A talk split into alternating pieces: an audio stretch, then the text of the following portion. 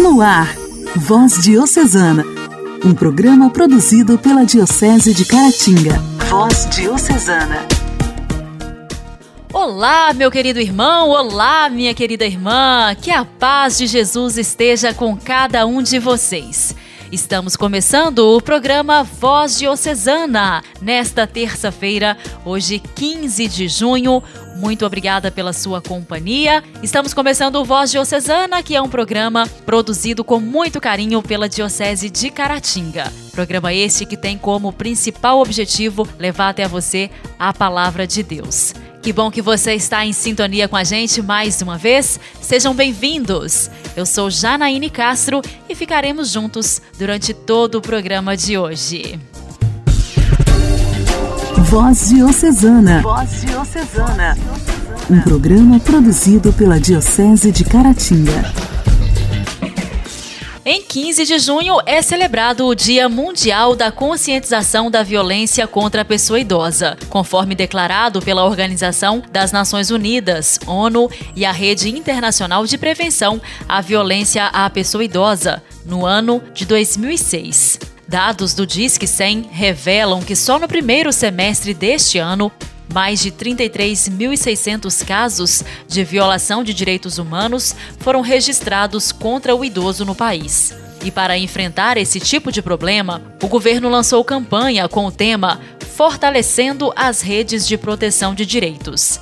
A ação é do Ministério da Mulher, da Família e dos Direitos Humanos e faz parte do Junho Violeta, mês de mobilização da sociedade para a proteção das pessoas com 60 anos de idade ou mais. O Junho Violeta é um mês dedicado à conscientização do combate à violência contra a pessoa idosa. É um período de maior reflexão para que juntos possamos vencer este grande mal que vem assolando os idosos, o aumento expressivo do número de denúncias desde o ano de 2020, com o início da crise sanitária. A alegria do Evangelho. Evangelho. Evangelho. Oração, leitura e reflexão. Alegria do Evangelho.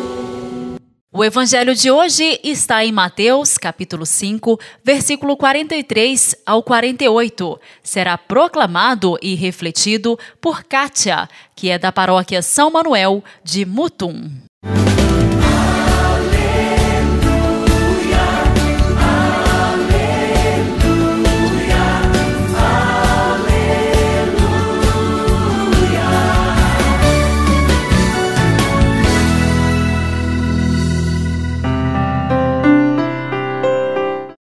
Proclamação do Evangelho de Jesus Cristo segundo São Mateus. Glória a vós, Senhor. Naquele tempo, disse Jesus aos seus discípulos: Vós ouviste o que foi dito: Amarás o teu próximo e odiarás o teu inimigo. Eu, porém, vos digo: Amai os vossos inimigos e rezai por aqueles que vos perseguem. Assim, vos tornareis filhos do vosso Pai que está nos céus, porque ele faz nascer o sol sobre os maus e bons, e faz cair a chuva sobre justos e injustos. Porque se amais somente aqueles que vos amam, que recompensa tereis? Os cobradores de impostos não fazem a mesma coisa? E se saudais somente os vossos irmãos, o que fazeis de extraordinário? Os pagãos não fazem a mesma coisa? Portanto, sede perfeitos como vosso Pai Celeste é perfeito. Palavra da salvação. Glória a vós, Senhor.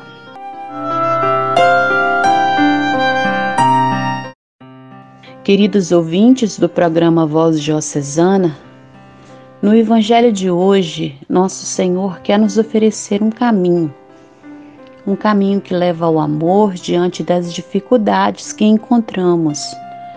Jesus nos ensina como devem ser as nossas atitudes como cristãos, embora pareça tão difícil para cumprir essa missão, a missão de amar os inimigos e rezar por aqueles que nos perseguem.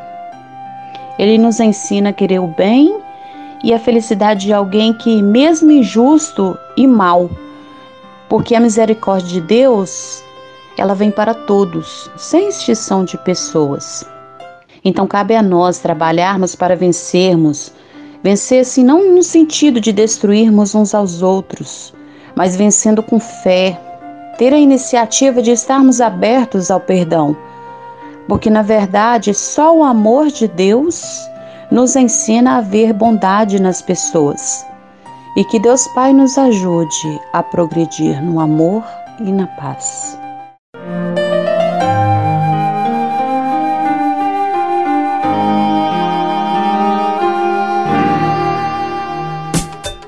Diálogo Cristão. Temas atuais à luz da fé. Diálogo Cristão.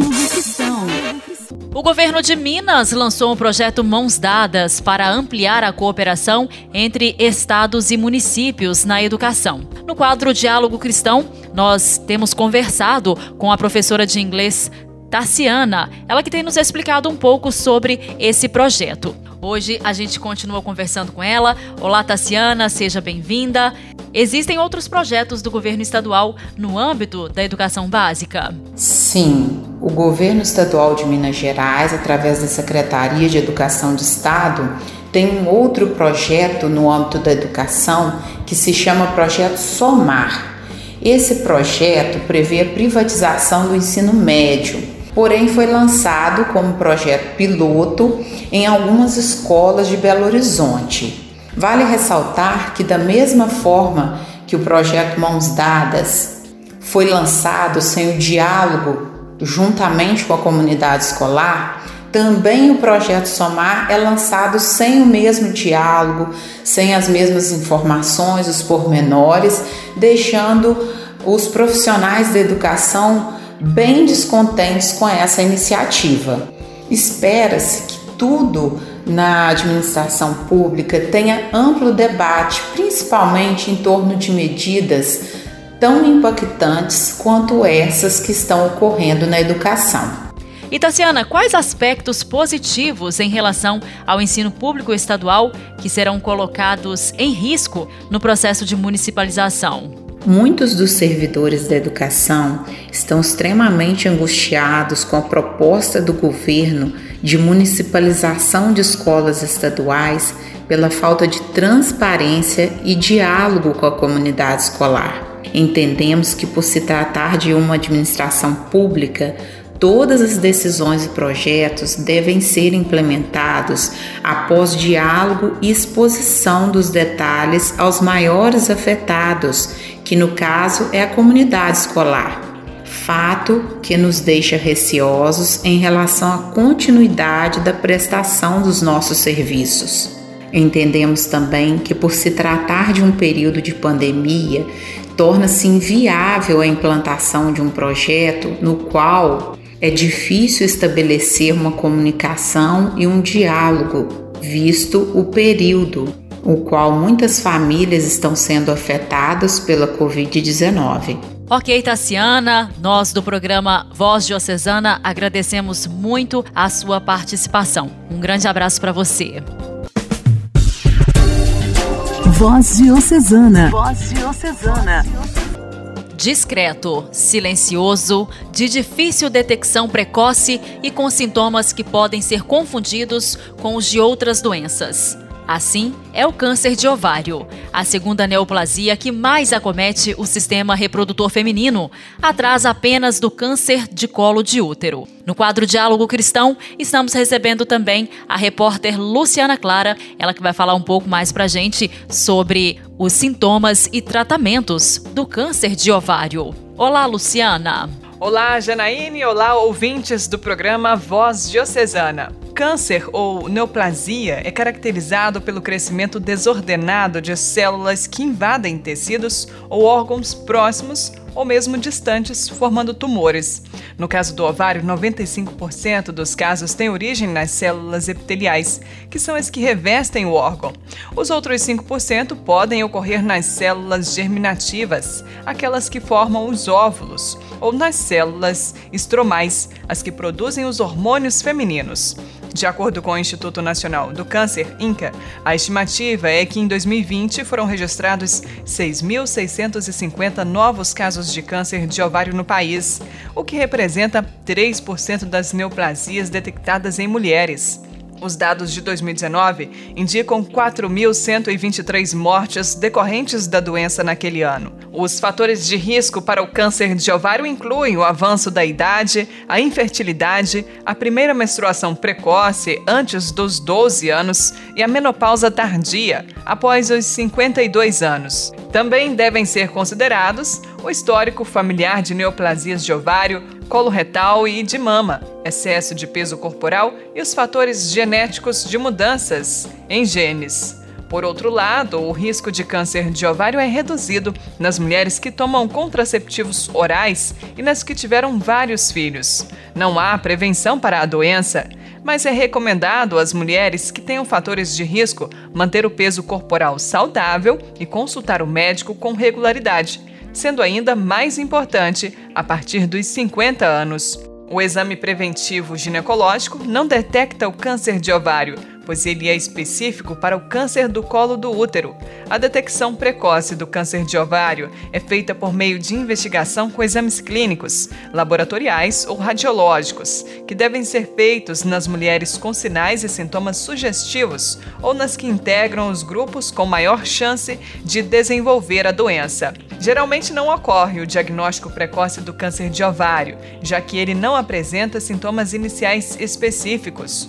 Quando o tumor cresce, ele pode causar pressão e provocar dor ou inchaço abdominal, na pelve, nas costas ou nas pernas. Nas fases mais avançadas da doença, também pode causar náusea, indigestão, perda de apetite e de peso, gases, prisão de ventre ou diarreia e cansaço constante. O tratamento é feito com cirurgia ou quimioterapia, de acordo com o tipo histológico do tumor, ou seja, qual tipo de célula foi afetada. Também influenciam no tratamento adotado a extensão da doença, a idade e as condições clínicas da paciente, bem como se o tumor é inicial ou recorrente. Igreja, Igreja em Ação. Informação, CNBB, notícias, Vaticano, diocese, não paróquia, a minha Igreja fé. em Ação. Igreja em Ação. Na última sexta-feira, 11 de junho, celebramos o Sagrado Coração de Jesus. A devoção ao Sagrado Coração de Jesus difundiu-se por toda a igreja, de modo especial a partir das experiências místicas da grande apóstola do Coração de Jesus, Santa Margarida Maria Alacoque com a fundação do Apostolado da Oração em 1844, no seminário da Companhia de Jesus de Vals. A devoção se propagou por todo o mundo e o apostolado tornou-se um dos mais numerosos e significativos movimentos da Igreja. No Igreja em Ação desta semana, iremos receber alguns membros da equipe diocesana do Apostolado da Oração. Iremos receber Diego Rodrigues da Silva, ele que pertence à equipe diocesana do Apostolado da Oração da paróquia Senhor Bom Jesus Santa Cruz, em Caratinga, e vai nos explicar um pouco sobre o apostolado da oração. Louvado seja nosso Senhor Jesus Cristo, para sempre seja louvado. Caros irmãos e irmãs, hoje vamos falar um pouquinho sobre os símbolos que nós do apostolado da oração trazemos sempre conosco nas celebrações. A fita vermelha é o sinal que pertencemos a um grupo, que somos, que fazemos e o testemunho que damos. É símbolo de amor, carregar no peito a imagem daquele que servimos e seguimos. A fita é de cor vermelha, nos lembra o sangue que Jesus derramou por todos nós na cruz. Na verdade, uma vida inteira doada. Sob o peito se tem o bentinho bordado, no qual está escrito: Venha a nós o vosso reino, que de fato o reino de paz, humildade, mansidão e amor esteja acontecendo dentro de cada coração, dentro das nossas famílias, nas nossas comunidades, em nossas paróquias e em toda a nossa Diocese de Caratinga.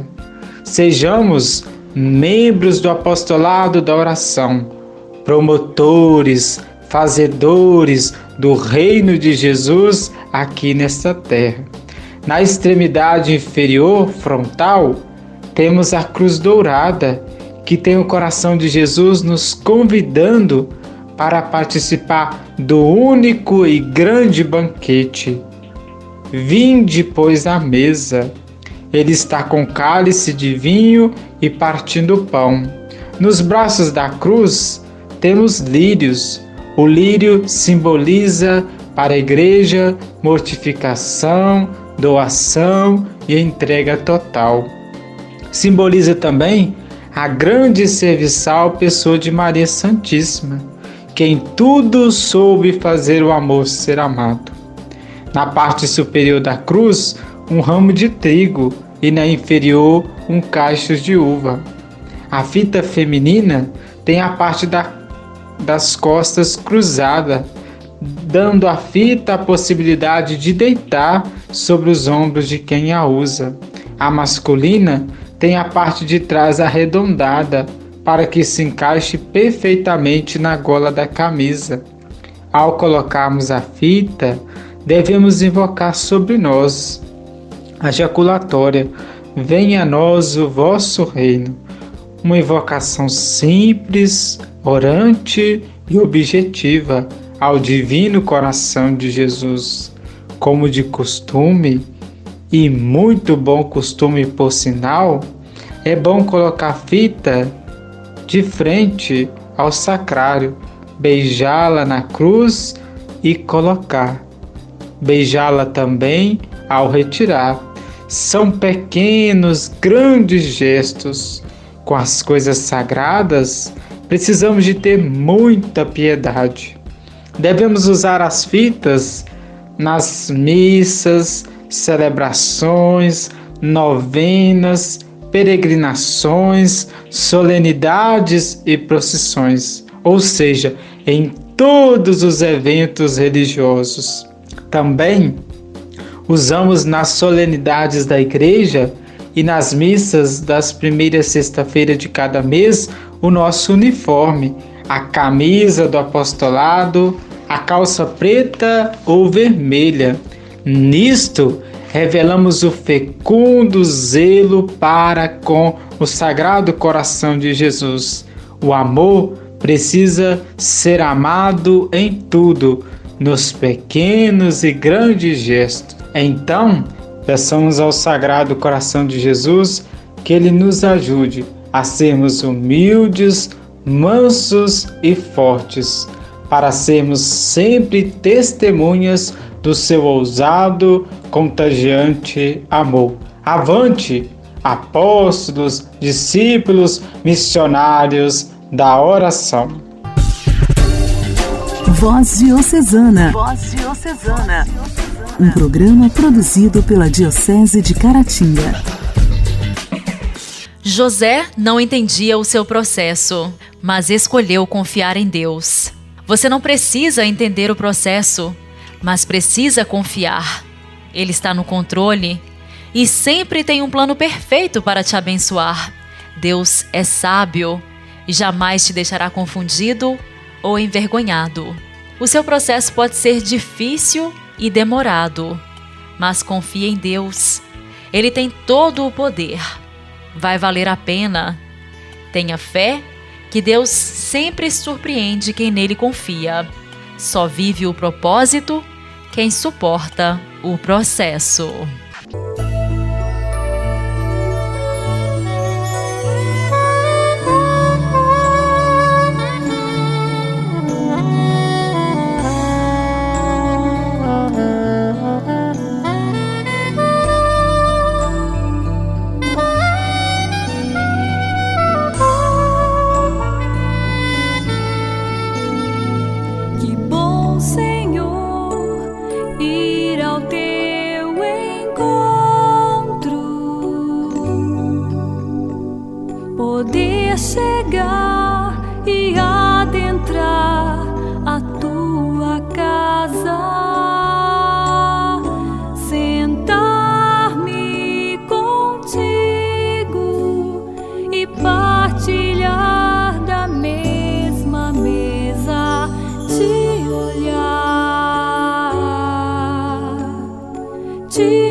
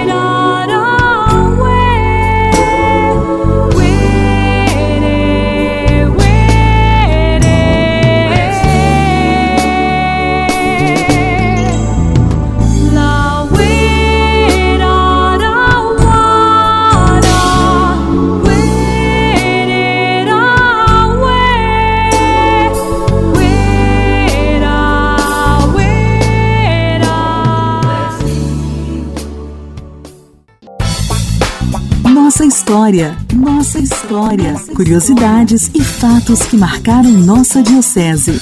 Nossa história. No dia 25 de março de 1929, a Congregação dos Missionários Sacramentinos de Nossa Senhora foi fundada. Aos 16 de julho do mesmo ano, os primeiros sacramentinos se revestiram do hábito da nova congregação. No Igreja em Ação desta terça-feira, nós continuamos ouvindo o padre Heleno, ele que é sacramentino de Nossa Senhora e tem nos contado sobre o fundador dos Sacramentinos de Nossa Senhora, o servo de Deus, Padre Júlio Maria de Lombardi. Dom Carloto estava plenamente feliz com a fundação da congregação e já estando tudo providenciado e agora credenciado pela Santa Sé, marcou então para o dia 25 de março de 1929, né, dia da Anunciação, o decreto de ereção canônica do recém-fundado Instituto. Tendo o Instituto então adquirido foros de congregação religiosa, o Dom Carloto então programou com o servo de Deus Padre Júlio Maria de Lombardi, a primeira vestição do hábito sacramentino. O próprio Dom Carloto ele queria dar pessoalmente o hábito, né, os primeiros que iniciavam esta obra, e, e ele mandou, ele próprio mandou confeccionar no Rio de Janeiro, né, as, os barretes, a batina, segundo fora idealizado o hábito para a nova congregação. Infelizmente, né, não, não podendo estar presente neste dia, ele acabou delegando o próprio Padre Júlio Maria para presidir esta cerimônia, que se deu no dia 16 de julho de 1929, na festa de Nossa Senhora do Carmo, e aconteceu no altar de Nossa Senhora de Lourdes, da Igreja Matriz, hoje Santuário do Bom Jesus, em Manhumirim e os quatro primeiros né, a vestirem-se de Batina Cinza foram o próprio fundador, Padre Júlio Maria de Lombardi, o seu primo, Padre Hipólito de Porté, que veio dar uma contribuição no início da, da congregação, e o frater Antônio Batista de Carvalho Araújo e o frei José Siqueira. Então estes quatro receberam o hábito cinza. O primeiro noviciado aconteceu o seu início ainda em 1929 e aí se deu a segunda tomada de hábito e abertura oficial do primeiro noviciado. Como se trata né, de um momento muito significativo para a congregação, para a diocese, neste acontecimento o Dom Carloto se fez presente nesta cerimônia e os três primeiros a receberem o hábito iniciarem o noviciado foi o Antônio Felizola, o João Machado e o Manuel Siqueira. Os dois primeiros se tornaram sacerdotes e o Manuel Siqueira, é, como irmão, né, Frei José, foi o nome que ele recebeu, nome religioso. Então estes candidatos eles começaram neste dia o, o seu noviciado, né, no dia 8 de dezembro de 1929, para a alegria da congregação, para a alegria de Dom Carloto, haja vista essa amizade né, entre Dom Carloto e o Padre Júlio Maria, contribuindo para o bem da igreja particular da Diocese de Caratinga. Orar costuma fazer. Intimidade com Deus. Esse é o segredo. Intimidade com Deus. Com Ana Scarabelli. Com Ana Scarabelli. Orar costuma fazer bem. Louvado seja nosso Senhor Jesus Cristo, para sempre seja louvado. Todo dia, toda hora, é tempo de rezar, é tempo de gratidão, é tempo de oração, é tempo de preces. Como diz num livro lido por Santa Teresa de Jesus, considera que Deus te fez unicamente para oração. Ele não exige outra coisa de ti a não ser que o adores em espírito e verdade. Assim, uma habilidade tua nesta arte será treinada, na qual um dia serás mestre. Somos convidados a exercitar na arte da oração. Exercite agora, pare por um instante, transforme toda a sua vida em elevação de oração. O trabalho se torna uma oração quando é feito com total alegria. A doença pode transformar em oração quando eu ofereço, junto com Cristo, nas chagas de Cristo, também aquele sofrimento. Que grande graça é a vida de oração. A oração é essa arte. Por isso precisa ser treinado dia a dia, e quem nos treina é o Espírito Santo. Deixe o Espírito Santo te conduzir, te treinar, pegar você como um pincel e escrever uma história nova na força do amor, na arte da oração. Deixa que Deus pinte o melhor quadro, revelando a história da salvação cada vez mais na nossa vida. Tenha coragem de deixar ser guiado. Esse é o momento da graça somos guiados pelo Espírito Santo. Que seu dia seja todo iluminado, clareado pela força, pela luz desse Espírito, para que quando venham as dificuldades, possamos, na arte da oração, iluminados pelo Espírito Santo, prosseguir, permanecer. Senhor Jesus, fica conosco e nos ajude nesse exercício, nesse treino, nessa conduta da arte que é a oração. Amém.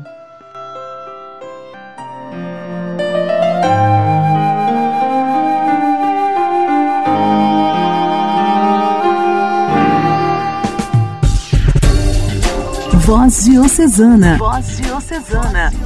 Um programa produzido pela Diocese de Caratinga.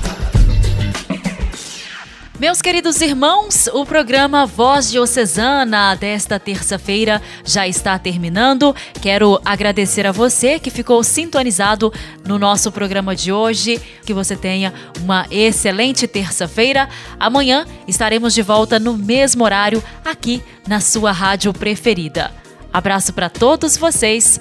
Fiquem com Deus. Você ouviu Voz Diocesana um programa da Diocese de Caratinga. Voz Diocesana.